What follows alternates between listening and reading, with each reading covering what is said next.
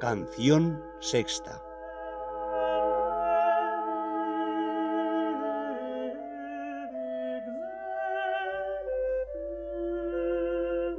Llagada el alma en amor por este rastro que ha conocido de las criaturas de la hermosura de su amado, con ansias de ver aquella invisible hermosura que esta visible hermosura causó, dice la siguiente canción. Ay, ¿quién podrá sanarme? Acaba de entregarte ya de vero. No quieras enviarme de hoy más ya mensajero, que no saben decirme lo que quiero. Como las criaturas dieron al alma señas de su amado, mostrándole en sí rastro de su hermosura y excelencia, aumentósele el amor y por consiguiente le creció el dolor de la ausencia. Porque cuanto más el alma conoce a Dios, tanto más le crece el apetito y pena por verle. No se contenta y satisface con menos que su vista y presencia. Por tanto, que sea él servido de entregarse a ella ya de veras, en acabado y perfecto amor. Y así dice, Ay, ¿quién podrá sanarme?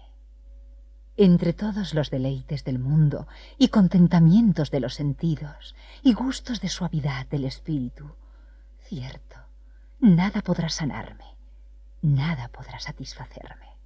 Y pues así es. Acaba de entregarte ya de vero. Donde es de notar que cualquier alma que ama de veras no puede querer satisfacerse ni contentarse hasta poseer de veras a Dios, porque todas las cosas no solamente no la satisfacen, mas antes le hacen crecer el hambre y apetito de verle a Él como es. Dice luego, No quieras enviarme de hoy más ya mensajero. Como si más claro dijera, Esto, Señor mío, esposo, que andas dando de ti a mi alma por partes, acabo de darlo del todo. Y esto que andas mostrando como por resquicios, acaba de mostrarlo a las claras. Y esto que andas comunicando por medios, que es como comunicarte de burlas, acaba de hacerlo de veras, comunicándote por ti mismo. No quieras enviarme ya más mensajero, que no saben decirme lo que quiero. Yo a ti todo quiero, y ellos no me saben ni pueden decir a ti todo, porque ninguna cosa de la tierra ni del cielo pueden dar al alma la noticia que ella desea tener de ti, y así no saben decirme lo que quiero.